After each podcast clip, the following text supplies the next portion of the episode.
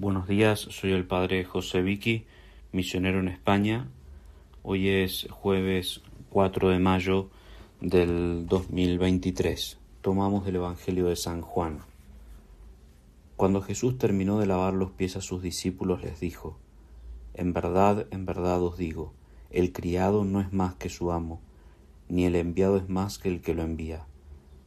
Puesto que sabéis esto, Dichosos vosotros si lo ponéis en práctica. No lo digo por todos vosotros, yo sé bien a quienes he elegido, pero tiene que cumplirse la escritura. El que compartía mi pan me ha traicionado. Os lo digo ahora antes de que suceda, para que cuando suceda creáis que yo soy. En verdad, en verdad os digo, el que recibe a quien yo envíe, me recibe a mí, y el que me recibe a mí recibe al que me ha enviado.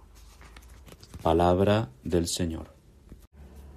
Queridos hermanos, hemos escuchado en este trozo del Evangelio de San Juan del capítulo 13 que luego de lavar los pies a sus discípulos en la última cena, nuestro Señor Jesucristo le dice estas palabras. En verdad, en verdad os digo, no es más el siervo que su amo, ni el enviado respecto del que lo envía. Y así Jesucristo nos da ejemplo máximo de humildad.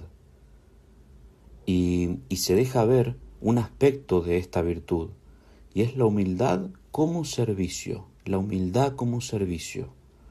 En otros lugares escuchamos a nuestro Señor Jesucristo que nos decía, el más grande de vosotros sea vuestro servidor.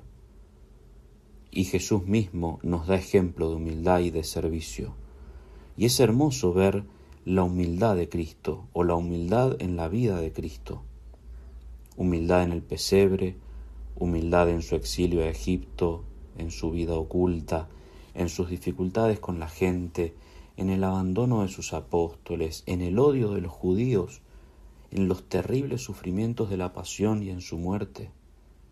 Y no solo eso, sino que en un extremo de humildad, aún hoy día nos sigue manifestando esta virtud de forma permanente en el sagrario y reducido a un pequeño trozo de pan que el sacerdote puede sostener entre dos dedos. Humildad extrema del Señor.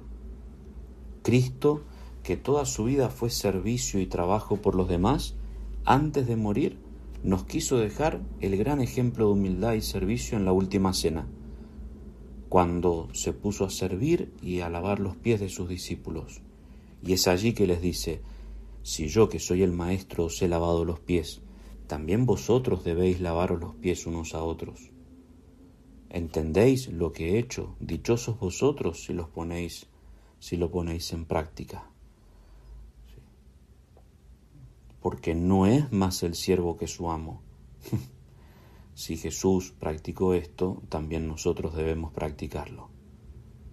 Por eso Cristo nos interpela con su ejemplo y con su palabra. ¿Cómo es nuestra humildad? ¿Cómo obramos nosotros? La Madre Teresa de Calcuta decía que no debemos apartarnos de las tareas humildes porque son trabajos que nadie quiere hacer, porque nada es demasiado insignificante lo que pasa es que somos tan pequeños que miramos todo desde una óptica de pequeñez, pero no nos damos cuenta que Cristo, siendo todopoderoso, ve hasta lo más pequeño como grande. Las pequeñas cosas de cada día, los pequeños servicios, en el lugar donde Dios nos ha puesto, nada es insignificante. Cuando canonizaron a Santa Teresita del Niño Jesús, el Papa dijo, realizó cosas comunes, pero con un amor fuera de lo común. Hizo cosas pequeñas, las de cada día, los pequeños servicios, pero con un amor fuera de lo común, porque lo que anima la humildad es justamente la caridad. De hecho, en el relato del capítulo 13 de San Juan que hemos escuchado, en el que Cristo nos da este ejemplo de humildad, lavando los pies, el capítulo comienza diciendo, habiendo amado a los suyos que estaban en el mundo, los amó hasta el extremo. Es un amor extremo el que nos manifiesta la humildad de Jesús. Siempre detrás de la humildad hay amor. Para que la humildad sea auténtica, tiene que estar animada por el amor a Dios y el amor al prójimo.